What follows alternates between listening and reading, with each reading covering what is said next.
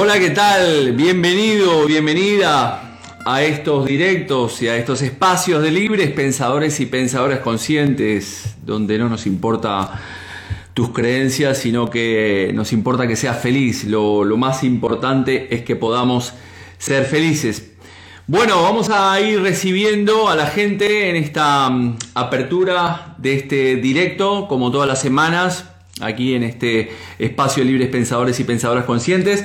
Mientras se va sumando la gente, hoy tenemos un, tema muy interesante que quería tratar hace tiempo, que es la etapa de la niñez para todos aquellos y aquellas que son padres y madres, la importancia de, de las experiencias que arrastramos. Entonces, bueno, mientras se va sumando la gente, agradecer a todas las personas que estuvieron presentes en el directo de la semana pasada con el Muchaktur, en el cual eh, hablé de, hablamos de, bueno, él habló principalmente de la geometría sagrada. Este, muy interesante, si no viste el vídeo te lo recomiendo, está colgado en el canal de Instagram. También agradecer a, a los participantes, a los y las participantes de la vigésimo quinta edición del Practitioner Coach en Programación Neurolingüística que pensamos este, este fin de semana. Eh, así que comenzamos ahí en Llana Llana. Hoy también vengo con una sorpresa mientras se va sumando la gente allí, como digo, este, este, este directo es el número 99, desde que empezó la pandemia empecé con directos y este es el número 99, la semana que viene tendré el directo número 100 y lo estaremos festejando eh, con mi amigo Rafa Santandreu, en el cual hablaremos principalmente de los miedos y de su libro hablando de miedos. Así que lo único que vamos a tener es un pequeño cambio porque el directo no será a las 21 horas, será a las 11 de la mañana por un tema de agendas de Rafa, pero de todas formas el directo va a quedar, este, va a quedar grabado. Así que el martes que viene a las 11 de la mañana, un directo con Rafa Santandreu, eh, festejando también los 100 directos que he realizado este, y que voy a realizar desde Instagram. Así que, que nada, agendarlo, como digo, va a quedar grabado. Así que bueno, vamos recibiendo a la gente, Janet, Chelitza, ¿qué tal? Monse. Bueno, vamos a empezar a hablar de, este tema que, me parecía muy interesante, ya que, mm, eh, como he comentado hace algunas semanas atrás, he venido atendiendo a, muchos, eh, muchos chavales, este, eh, adolescentes entre 3 y 18 años que vienen a consulta con muchos, muchos problemas y muchas carencias emocionales, ¿no? Eh, que no saben gestionar correctamente y al final la salida termina siendo una depresión o inclusive una autolesión o, o inclusive tendido este, mm, adolescentes que, han pasado por, por, querer intentos, han tenido intentos de, de suicidio, ¿no? Como he dicho también en esos, e, hace dos, semanas atrás, creo que esta situación que hemos vivido durante estos últimos años, em, todos, el tema del COVID, el tema de la guerra, eh, el planeta o, la sociedad en general, en las personas adultas, nos ha llevado a una crisis psicológica bastante profunda. Y esto básicamente nos ha dinamitado todos nuestros, nuestros cimientos y, evidentemente y por ende algunos valores que nos llevan a, una a una inestabilidad emocional profunda y después como padres, básicamente eso como padres o madres al final terminamos eh, transmitiendo a esto. ¿no? Entonces si eres padre o si eres madre, creo que este contenido te va, te va a interesar, ¿no? el contenido de este directo, como dije muchas personas me preguntaron si iba a quedar grabado y sí queda grabado. ¿Cuál es la idea? Evidentemente, como también siempre digo, la idea es poder empezar a actuar como personas adultas conscientes desde el ser adulto y no desde ese niño o esa niña herido o herida, ¿no? Eh, que, como, que nos han, y al final nosotros tenemos heridas como padres que vamos criando a nuestros hijos también con esas mismas, con esas mismas heridas y esos mismos patrones que al final nosotros no hemos resuelto y, esas heridas se van transmitiendo de generación en generación. Al final nosotros como padres venimos con un montón de conflictos, a su vez traemos esas heridas de la infancia nosotros mismos como padres y madres. Y a su vez con todo esto, este cóctel que se ha generado en las últimas épocas, como decía, la guerra, el COVID, la crisis, no sabemos gestionar y esto al final lo, terminamos este, proyectando, ¿no? Muchas veces las emociones eh, no las sabemos gestionar, a nosotros mismos no nos sabemos gestionar. Y esto conlleva, como digo, que proyectemos al final en, en, nuestros hijos esas conductas que generan heridas emocionales que a su vez nosotros tuvimos en el pasado y generan estas heridas emocionales en nuestros hijos que luego al final irán arrastrando a lo largo de sus vidas y que se reflejarán en conductas, en comportamientos o acciones o inclusive enfermedades que no sabrán de dónde vienen, pero que muchas veces vienen de esa etapa temprana de, la, de nuestra niñez. Ya he explicado en varias ocasiones que el, el concepto del arquetipo y de cómo nosotros cuando no somos niños y nos, no incorporamos el arquetipo paterno o, el arquetipo materno, al final eh, tenemos carencias, ¿no? Al final, eh, si, los, si los incorporamos, estos arquetipos paterno y materno, nos van a dar herramientas eh, que al final nos permiten estructurar nuestra psique y esto nos permitirá movernos en nuestra vida biológica de una manera mucho más eh, sana y equilibrada. Pero ¿qué pasa cuando ese software que tendríamos que instalar eh, no funciona correctamente como seres adultos? Al final se producen como decía, estas, estas carencias. Al final el arquetipo es un modelo, es un modelo este, o un ejemplo de ideas o conocimientos, como he explicado en otras, en otras ocasiones, del cual derivan otros tantos para que podamos modelar pensamientos o actitudes propias de cada individuo, de un individuo eh, de forma individual, valga la redundancia, dentro de un sistema o dentro de una sociedad, dentro del sistema en el cual se mueve o dentro de una sociedad. Entonces estos arquetipos, que son modelos, en este caso hablaré del modelo padre y el modelo madre, eh, son los que necesitamos incorporar para que nuestra mente esté estructurada y esté apoyada en esos dos pilares fundamentales que nos harán vivir esa vida de forma equilibrada y sana. ¿no?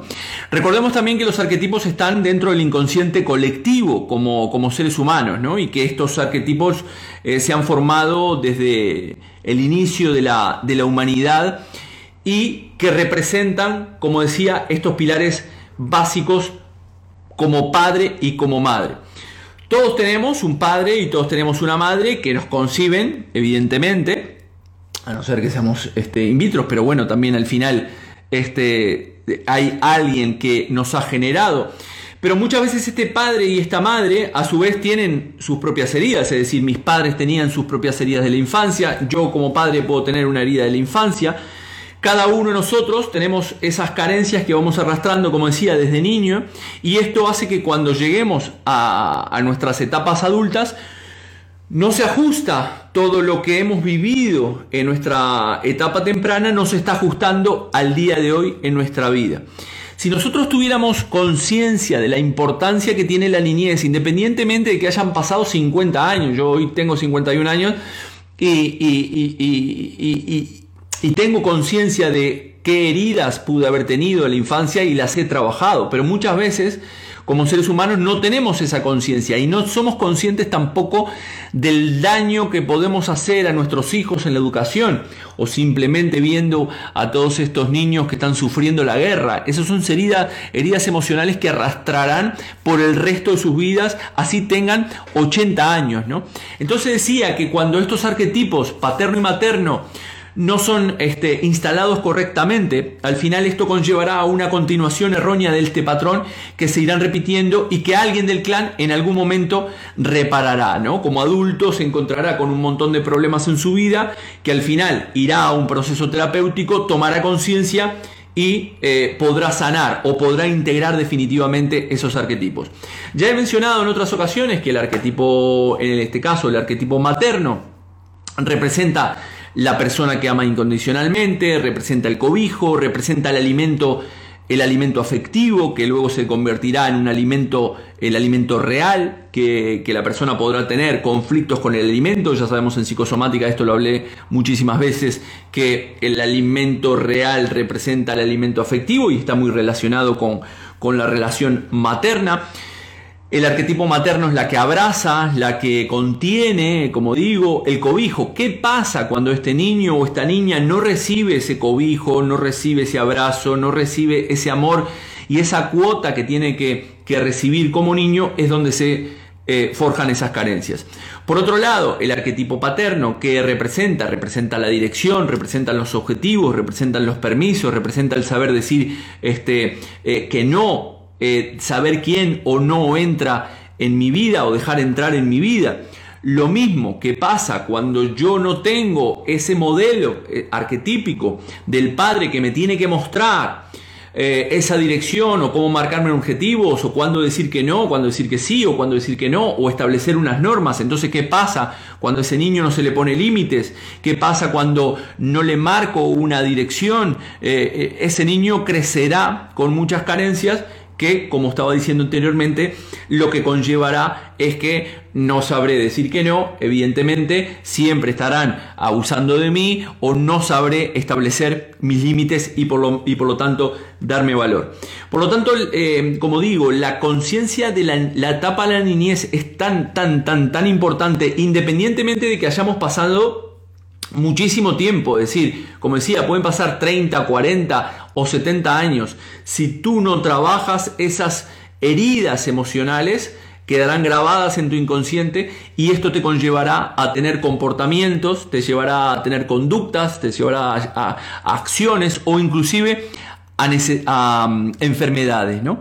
Entonces, estas necesidades que no, que no tuvimos de pequeños, de ser abrazados, de ser amados incondicionalmente, de ser protegidos, de que nos marcaran ciertos objetivos o ciertas normas que son muy importantes, no siempre se encuentran satisfechas. Cuando no se encuentran satisfechas, ¿qué pasa? El rechazo, el, el abandono, la humillación, la tradición o la injusticia, que son las cinco heridas de las cuales hablaremos ahora, básicamente lo que harán, representarán en muchas ocasiones ese telón de fondo que va a tener de alguna manera nuestra infancia y nuestra adolescencia y que conllevará a que en la etapa adulta arrastre comportamientos que no me permitan alcanzar los objetivos eh, que yo quiero. Vuelvo a insistir, creo que es muy importante como padre o como madre que puedas tener conciencia de esto, principalmente de poder sanar tus propias heridas como padre o madre para no transmitirlas a tus hijos y a su vez tomar conciencia de cómo estamos nosotros educando a nuestros hijos. Recordemos que los tres pilares básicos de lo que se denomina el yo emocional, el niño interior o ese triciclo emocional son el amor, la protección y el reconocimiento. De esto he hablado muchísimo en muchos directos, ¿no? Es decir, yo tengo que recibir de mis padres durante lo que se llama la etapa estructural, que hablaba Freud, el amor del, que va entre los 0 y los 7 años, el amor de mis padres, la protección de mis padres y el reconocimiento de mis padres. En la justa medida. Si yo los recibo, los estaré buscando incondicionalmente en mis etapas adultas. Entonces vamos a ver ahora, después si quieren me pueden hacer este, las preguntas, cuáles son esas heridas de la infancia que, ya he mencionado, que se generan en, en mi infancia, fruto de que mis padres no pudieron o, no supieron darme lo que, lo que tenían que darme, ¿no? La, la cuota de ese amor, de esos abrazos, de esas normas, de esos límites, de esos objetivos.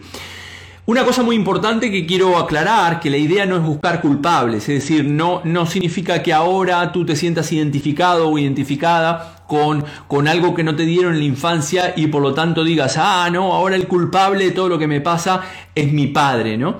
Eh, significa que, que, tú puedas sanar esa herida y entender que no hay culpables en las experiencias. Las experiencias son. Muchas veces nosotros ponemos este juicio de cómo son esas experiencias, fruto de ese superego, ¿no? Que busca ese ideal del yo. Nuestros padres lo hicieron de la manera que, que pudieron. Entonces, y, a su vez cómo lo, lo, hicieron nuestros abuelos con, nuestras, con nuestros padres y madres. Por lo tanto, aquí no se trata de, buscar culpables, sino entender que esto que me pasa hoy en día es fruto de una carencia emocional que yo tuve por parte de mis padres que no me dieron lo que tenían que darme y ahora ahora que yo soy consciente en mi etapa adulta, lo sano, integro esos arquetipos y a partir de ahí, sanando esa relación eh, o esa inclusión de esos arquetipos paterno y materno, al final termino salgan, sanando el clan. Estas, heridas de la infancia que voy a mencionar no necesariamente tienen que ser con nuestros padres, pueden ser en nuestro entorno psicoafectivo, ¿no? En el colegio, con mis abuelos, con mis hermanos, con, con mis amigos, etcétera, etcétera, etcétera, ¿no? Entonces, aquí hablamos de la familia extendida. Eh, a ver, me dice Estrella, responde que es la justa medida a qué patrón. La justa medida en cuanto a Básicamente nosotros vamos a transmitir o vamos a buscar inconscientemente en nuestra edad adulta cuando tenemos carencia o exceso. Digo la justa medida, que evidentemente es algo muy subjetivo, pero cuando ese niño tiene carencia de ese triciclo emocional, de ese amor, protección y reconocimiento, o tiene un exceso, es decir, una sobreprotección, padres que hoy en día vemos a sus hijos que los sobreprotegen, eh, este, como dice Eva Millet, en, el libro de hiperpaternidad, ¿no? Los, los padres managers, ¿no? No toque usted a mi hijo o, siempre le estamos resolviendo los problemas a nuestros hijos. Evidentemente, ahí es donde ese niño o esa niña creciendo en su etapa adulta estará buscando esos, esas, este, esos tres pilares o que no tuvo o que tuvo en exceso. ¿Se entiende? Estrella, así que espero que, que quede resuelta esa día. E, evidentemente la justa medida es, es, un punto medio. Ni siempre tengo que salir corriendo cuando mi hijo o mi hija se cae, o no siempre tengo que sacarle las castañas del fuego, eh, sino que en algunos momentos sí y en algunos momentos no. Algunos momentos tendré que dejar que mi hijo pueda vivir esa experiencia, pueda volar, pueda este, experimentar y no yo ser un padre quitanieves, ¿no? De esos padres que eh, también como dice Eva Millet en este libro, el preparar el camino este, para el hijo y no preparar al hijo o a la hija para, para, el camino. ¿no? Al final nosotros nos volvemos un padre o una madre quitanieve en el cual estamos facilitando continuamente esas eh, circunstancias de nuestros hijos y que pasará al final cuando estamos facilitando continuamente esas, esas historias a nuestros hijos, después crecen esos niños eh, carentes emocionalmente porque no saben resolver determinados problemas o se piensan que siempre va a tener que estar papá y mamá y entonces luego estaré buscando a un papá o una mamá en mis relaciones que me ayuden a darme esas cosas que yo no soy capaz de darme. Está vinculado con los límites, pareciera que sea de algún modo. Eh, sí, lo mencioné anteriormente, no sé si entraste recién, pero evidentemente el arquetipo el arquetipo paterno son los límites, son las normas, es establecer quién dejo entrar en mi vida y quién no dejo entrar. Es el objetivo, es la dirección, ese representaría el arquetipo paterno. ¿Qué pasa cuando ese niño esa niña no tiene el arquetipo paterno, fruto de que su padre eh, tampoco lo estuvo o no está en su vida porque se murió, porque se fue, porque no sé qué, porque es una de las heridas, este, la, ausencia de ese padre o esa madre, al final se terminará, se terminará reflejando en conductas en la edad adulta. Eh, Janet dice, yo he trabajado mi herida, el abandono contigo y sigo sanando más consciente cada día. Exacto. Este es un proceso que al final no es solamente de repente una sesión, sino es tomar conciencia y lo hemos arrastrado durante tantos años de nuestra vida, eh, de las cuales no hemos tenido conciencia, entonces hay que poner esta hiperconciencia continuamente de que tenemos esas carencias de la infancia, ¿no? Y que curiosamente, a pesar de tener todo en mi vida, eh, ser una persona inteligente, etcétera, etcétera, veo aquí en la consulta muchas veces personas que se autoexigen al 120%, personas que no se valoran, personas que, que, nunca es suficiente, etcétera, etcétera. ¿no? Bien, entonces, vamos a, ver primero la, lo que son la, la, mm, la herida del rechazo. La primera es la herida del rechazo. ¿Cuál es la herida del rechazo? En mi infancia no me aceptaron como era. ¿Vale? Resulta que, por ejemplo, que mis padres querían un niño y yo nazco una niña o viceversa, ¿no? O este, que ese niño nace con una malformación y sus padres de alguna manera tienen ese sentimiento de rechazo. Evidentemente muchas de las veces es inconsciente este rechazo, pero se va a manifestar en ese vínculo paterno-materno con su hijo. Entonces, la primera herida del rechazo cuando en mi infancia no me aceptaron realmente como, como, como yo era, este, al final eso se va a reflejar en mi etapa adulta que voy a, huir o cuando alguien eh, me hace sentir mal, me voy a esconder continuamente o me aíslo inclusivamente de toda la gente que, que realmente me quiere, ¿no? Y al final está sintiendo esa persona adulta que todo el mundo lo rechaza. No es real, hay una distorsión fruto de esa herida, fruto de esa herida en ese niño interior. Es una distorsión de nuestra psique, de nuestra psique, fruto de esa experiencia traumática en nuestra infancia que como digo, si tuviéramos conciencia de todos estos aspectos, hoy en día estaríamos este, educando a nuestros hijos con otras herramientas. Por lo tanto, la primera es la herida del rechazo en el cual en mi infancia no me aceptaron como yo era. La segunda herida es la herida del abandono. Bien, en mi infancia tuve padres ausentes, eh, emocional o físicamente. ¿Qué significa esto? Porque mis padres trabajaban mucho, mis padres estaban enfermos, em, estaba todo el día, como he atendido a personas que decían, no, mi madre estaba tirada en cama porque estaba enferma, mi padre estaba viajaba, viajaba continuamente por su trabajo o estaba embarcado o directamente por las costumbres del pasado, ese padre o esa madre estaba, eh, no estaba presente en la educación y, la educación continuamente la llevaba la madre y el padre eh, consideraba que esa educación la tenía que llevar eh, su mujer, ¿no? Para educar a sus hijos, porque estábamos hablando de otros patrones mentales, de otra sociedad totalmente diferente a la que estamos viviendo en el día de hoy. Esta herida del abandono, en el cual en mi infancia tuve padres ausentes tanto emocional como físicamente, se puede reflejar en, el, en la etapa adulta haciendo todo lo posible para, para, que la otra persona que tengo a mi lado no se vaya, ¿no? Es decir, es como que tengo una pareja, yo en mi caso, no digo en mi caso, digo, pongo un ejemplo, ¿no? Supongamos que yo de niño tuve esos padres este, ausentes, tengo esa herida denominada herida del abandono y lo que no quiero repetir es ese dolor por esa ausencia de, ese padre y esa madre, que a su vez curiosamente puedo estar en un conflicto de hipo o electra, es decir, yo como adulto estoy buscando a mi madre, porque mi madre estuvo ausente en mi infancia, y luego de resulta que cuando después tengo una relación tóxica con mi mujer este, como, adulto, como adulto, no me voy a dar cuenta o no voy a ser consciente de que en realidad eh, eh, temo de que, se, de que esa persona se aleje de mí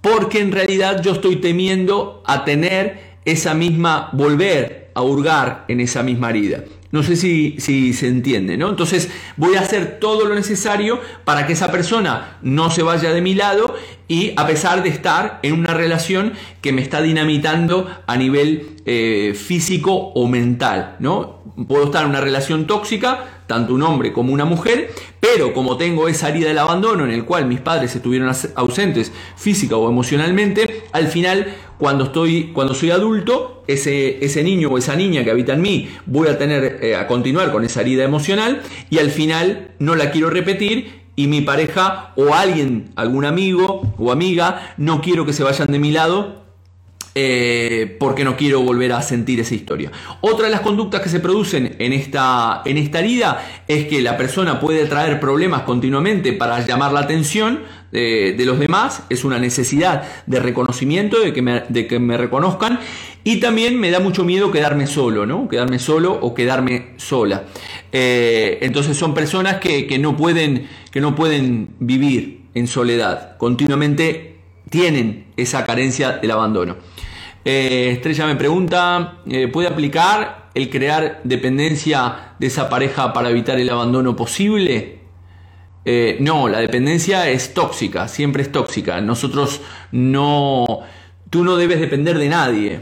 Como ser humano no debes depender de nadie. Tu pareja tiene que ser un acompañamiento, una persona que te acompaña en este crecimiento y como pareja tienen que crecer juntas. Pero esa, esa esa dependencia es la que se genera fruto de esa herida, genera una dependencia emocional a mí con mi pareja, no quiero que se vaya y este, evidentemente, como dices aquí, el miedo que eso puede suponer, ¿no? Porque como dije anteriormente, al final mi herida se va a abrir nuevamente y me va a recordar todo lo que yo viví en el pasado, ¿no? Entonces yo generé, genero ese, ese mecanismo de, de, tratar de mantener a esa persona o este, continuamente estoy generando esos problemas o me da, me da miedo quedarme solo o sola, ¿no?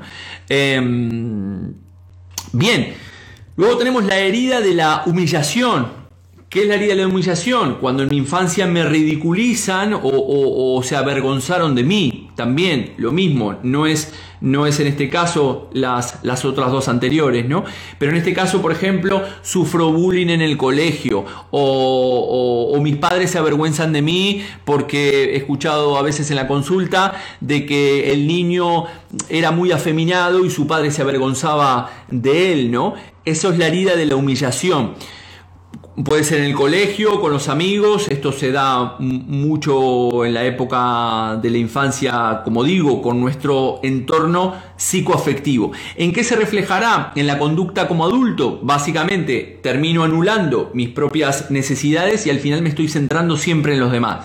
¿Para qué? Para para, para, que me digan lo, lo bueno que soy y que no me humillen, ¿no? Al final termino siendo servicial con todo mi entorno y nunca antepongo siempre a, las otras personas, ¿no? Esas culpas que arrastro de, de salida de la humillación al final me impiden que me acepte y que cuide más de mí mismo o de mí misma. Recordemos que al final todo tiene que ser mm, yo como ser adulto tengo que darle esta contención a este niño interior. A ver, Carmen nos dice, y cuando un niño está ausente en el cole, no presta atención, tiene seis años y tiene que repetir. Bien, eh, puede darse por estas, por estas este, heridas que te estoy comentando, Carmen. Es decir, a ver, el niño, mm, el niño o la niña tenemos que tomar en cuenta que, nosotros como niños somos una, una, esponja, somos un ordenador que ya viene con un software precargado a nuestro transgeneracional, después se carga un software de lo que se denomina el proyecto sentido gestacional, que va desde nuestra concepción hasta los tres años de vida, y luego en la etapa estructural, como he dicho anteriormente, se va formando la personalidad del individuo. Entonces, entre los 0 y los 7 años, en esa etapa estructural, se forma la personalidad del individuo con la relación psicoafectiva que tenga en su entorno y principalmente con la relación paterna y materna que tenga ese niño. Eh, puede estar no prestando atención de mil maneras, hay que analizar el problema, como siempre digo, dentro de un contexto, no podemos sacar una conclusión este, aislada de la situación. Tendríamos que haber un poco, analizar, en este caso respondiéndote Carmen, eh, analizar cómo, cómo, cómo, es el entorno eh, psicoafectivo del niño, eh, cómo ha nacido en el proyecto sentido gestacional, si hubieron abortos antes de él, si fue deseado o no, si esperaban un niño o una niña, lo que hablamos dentro de lo que es este, el proyecto sentido gestacional en la psicosomática clínica. Por lo tanto, tendría que conocer el contexto general para decirte si esta puede ser una causa o no. Entonces, la herida de la humillación, en el cual de pequeño me ridiculizaron o se avergonzaron de mí, al final anulo mis propias necesidades y me, estoy centrando siempre en los demás y las culpas que arrastro no mm, me están impidiendo que me acepte tal como soy y que me cuide a mí mismo o a mí misma. La cuarta herida, estamos hablando de la herida de la traición. ¿Qué es la herida de la traición? De que tal vez en mi infancia no cumplieron con lo que me habían prometido mis padres. Por ejemplo, supongamos que mis padres me dicen, yo estoy creciendo y veo a mis padres este, y me dicen que nunca se van a separar, ¿no? Eh, y sin embargo después se separan. Eh, aquí se produce también la separación de los padres y no se gestiona adecuadamente. El niño o la niña eh, puede generar a nivel psíquico muchas, muchas carencias afectivas. Por eso es, importante este, generarlas. Siempre nosotros tenemos expectativas y necesidades como seres humanos. Entonces, mis padres me prometen ciertas cosas que luego después no cumplen, no, vas a ir a tal colegio que después no, no cumplen, eh, no nos vamos a separar con tu, con tu madre y después nos terminamos separando. Y millones de cosas que nos pueden prometer nuestros padres y que no se cumplen. Esta es la herida de la tradición. ¿Cómo se refleja en el comportamiento de, adulto? Es cuando el adulto está continuamente en, en hipervigilancia constante, ¿no? Eh, y, tengo que controlarlo todo para anteponerme al peligro y evitar posibles eh, sorpresas. ¿Qué es lo que refleja también en la conducta de este ser adulto, fruto de una herida de su infancia? Es una autoexigencia muy, muy importante. Es decir, eh, mm, estoy en, hipervigilancia, como decía, pero al final siempre tengo que dar el 120% en todo lo que hago y no, no, no me permito el error, ¿no? Este, no, no está ese, el, error. Tengo que controlar absolutamente todo para que todo esté en orden este, y, no, y, no, y yo no sufra, porque al final el que sufre es el niño o la niña interior, no es el adulto. Lo que pasa es que no tenemos conciencia de que habita aquí este niño o esta niña interior. Y entonces nosotros tenemos comportamientos como adultos, fruto de esas carencias emocionales, que al final me llevan a tener determinados comportamientos y conductas de las cuales no soy consciente, no sé por qué me vienen, pero termino actuando de esta manera. La quinta herida, eh, estoy controlando el tiempo, la quinta herida, la, la quinta herida es la herida de la injusticia. En mi infancia mis padres fueron fríos o autoritarios conmigo. Esto lo veo muchísimo también. Es decir, nosotros, por ejemplo, en, eh, personas de, mi edad, ¿no? Vienen muchas personas a la consulta en las cuales pertenecen, sus padres pertenecen a, otras épocas en las cuales el machismo estaba muy presente, la figura del padre era el que tenía que salir a buscar a trabajar, la madre era ama de casa, eh, se quedaba y entonces encontrábamos padres que solamente eh, venían, eran muy fríos, eh, la autoridad era muy rígida, entonces esto lo, lo, veo continuamente eh, en la consulta. ¿Qué es lo que provoca la, herida de la infancia? Al final escondo lo que yo siento, soy sensible, puedo ser sensible, pero al final no lo estoy demostrando porque estoy, estoy de alguna manera repitiendo este patrón y al final me cuesta comprometerme por miedo a equivocarme. Entonces, al final, en las relaciones no me puedo comprometer en las relaciones porque tengo miedo continuamente a, equivocarme eh, y a fallar y por consiguiente al final no puedo mantener una relación estable de pareja fruto de esa herida de la injusticia ya que mis padres fueron fríos o autoritarios conmigo. Vuelvo a insistir, vuelvo a repetir para las personas que se van sumando aquí que no vieron la primera parte. Digo aquí que no hay que buscar culpables, es decir, yo puedo arrastrar algunas de estas heridas de la infancia, pero la idea no es estar buscando eh, culpables en ningún momento. Bien, es decir, es entender que yo he arrastrado a lo largo de mi vida toda esta historia y por consiguiente hoy tengo estas carencias emocionales. Cuando en mi, niñez o en mi etapa de la adolescencia todo esto no se ajusta a lo que representan esos arquetipos paternos y, y maternos que se generan en el inconsciente colectivo, en el adulto, al final el adulto no está completo y esto obedece a estas conductas que pertenecen a estas heridas. Espero, eh, no sé si se entiende. Entonces, ¿por dónde empezamos para sanar estas heridas en esta última parte? ¿Por dónde empezamos? Primero es aceptar esta herida. Como digo, no buscar culpables, sino aceptar estas heridas como parte de nosotros. ¿Bien?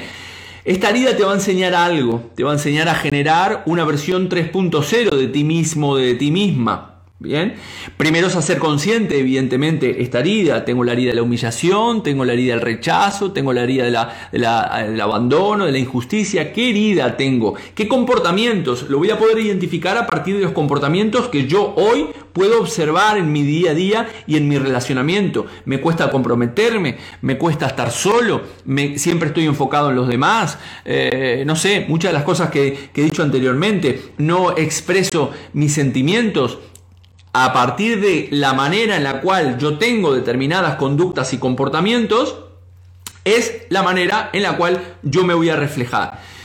Eh, Ofmandrea me dice, ¿es posible tener las 5? Sí, puedes tener las 5, puedes tener... Eh, eh, a ver, si no tuviste padres, evidentemente, pero puedes tener figuras que representen tu padre y tu madre como me criaron mis abuelos, representan tu padre o, tu madre. Como dije anteriormente, estamos hablando del entorno psicoafectivo del niño. Podrías tener las cinco este, tranquilamente. Me humillan, mis padres me prometieron algo, no me lo dieron, eh, me rechazan, no me aceptan como soy, etcétera, etcétera. Esto, evidentemente, si tienes las cinco heridas, como adulto tendrás un cacao mental que, que bueno, que te habrá llevado ya en etapas tempranas, eh, en tu juventud, a tener conflictos muy, muy importantes. entender también, dentro de esto, como decíamos, por dónde empiezo a sanar la herida, lo primero es aceptar esta herida como parte de nosotros y nosotras mismas. Esta herida nos va a enseñar algo. Aceptar el hecho de que lo que nosotros tememos o reprochamos de los demás, al final, al final tú, tú mismo lo, lo tienes y sobre todo te lo haces a ti mismo. ¿Vale? Es decir, yo puedo traer esas heridas de esa infancia que se reflejan en comportamientos fruto de patrones mentales que fui observando de mis de mi, de mi padre y de mi madre que me tenían que haber enseñado lo que era o eh, este, instalado el arquetipo paterno o el arquetipo materno como dije anteriormente y al final eh, yo esto lo voy a proyectar a su vez en mis relaciones, en mi pareja, en mis propios hijos, en mis amigos, en mis compañeros de trabajo, etcétera, etcétera, etcétera. También tenemos que darnos el permiso para, para enfadarnos con aquellas este, personas que alimentaron esa herida. Es decir, el perdonar a alguien o el perdonar a mi padre o a mi madre no quiere decir necesariamente que yo no, no me pueda dar permiso para enfadarme con ellos. Pero principalmente tienes que entender que ese enfado lo tiene que sacar ese niño o esa niña. ¿Qué quiere decir esto? Yo, por ejemplo, mi padre lo crió una tía y una madrina aquí en un pueblo que se llama Redondela. Luego con 11 años, como he contado en algunas otras oportunidades, lo mandaron para Uruguay con 11 años. Eh, mi padre no, fue muy carente de esos, esa protección, ese amor y ese reconocimiento. Eh, sufrió algunas de esas heridas de la infancia, como el rechazo, por ejemplo, y entonces cuando yo le decía a mi padre eh, que mm, se permitiera sacar o, o dejara a ese niño sacar ese resentir contra su madre, mi padre siempre me decía, no, bueno, yo a mi madre ya la perdoné, ¿no? La perdoné. Pero como siempre digo, la perdonaba desde la mente, no la perdonaba desde el corazón. ¿Qué pasa? Yo no puedo perdonar a alguien, y esto en cualquier resentir que tengas contra, contra cualquier persona, no solamente contra tu padre, contra tu madre, yo no puedo perdonar a alguien si yo no saco primero ese resentir de ese niño o esa niña.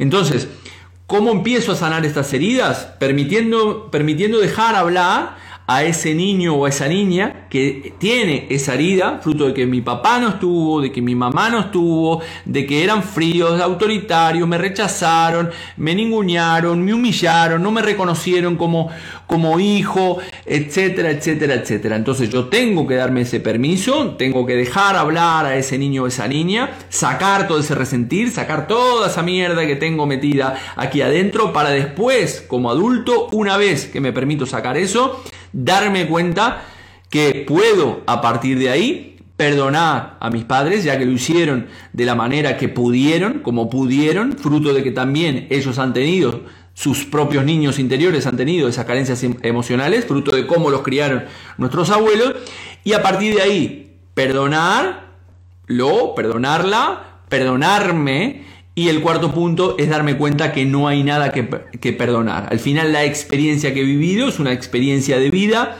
es una experiencia, como dije anteriormente, que me va a enseñar algo, este, esta carencia emocional en la medida que yo lo, trabaje y me, me permitirá crecer como adulto.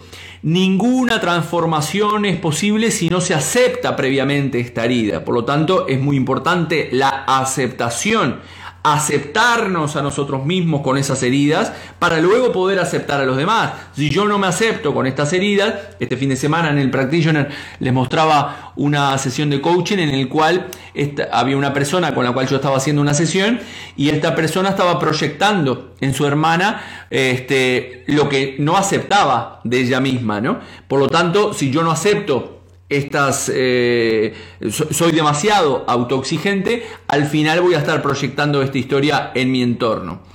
Eh, muy bien explicado, muchas gracias. Eh, gracias Andrea. Estas heridas se pueden crear de adulta de parte de tus padres. Estas heridas se pueden crear de adulta. No, en realidad estamos hablando de que estas cinco heridas se generan en la infancia, en esta etapa estructural que te decía eh, entiendo que eres Tania, este, creo que eres Tania, no lo sé. Pero bueno, estas heridas no, no generamos de adultos, generamos otras heridas. Es decir, cuando ya el software viene, ya instalado, mm, lo tenemos preinstalado en donde se forma nuestra, nuestra mente y nuestra psique. Después en la edad adulta nosotros tenemos comportamientos, actitudes, acciones que curiosamente refuerzan estas heridas y que continuamente estamos proyectando en nuestro entorno psicoafectivo, como decía anteriormente. Luz Marmán me dice, cuando estas actitudes, en este caso de los padres, afectan a unos hijos y a otros no, ¿puede ser porque ya hemos venido con un programa diferente? Sí, sin lugar a duda. Es decir, eh, eh, los padres, el otro día atendía también a una persona que me decía que eran tres o cuatro hermanos en los cuales su padre no la había reconocido a ella, al resto de sus hermanos sí, pero a ella no. Mm, no sabe por qué, hasta que casi en el lecho de muerte su padre la terminó reconociendo.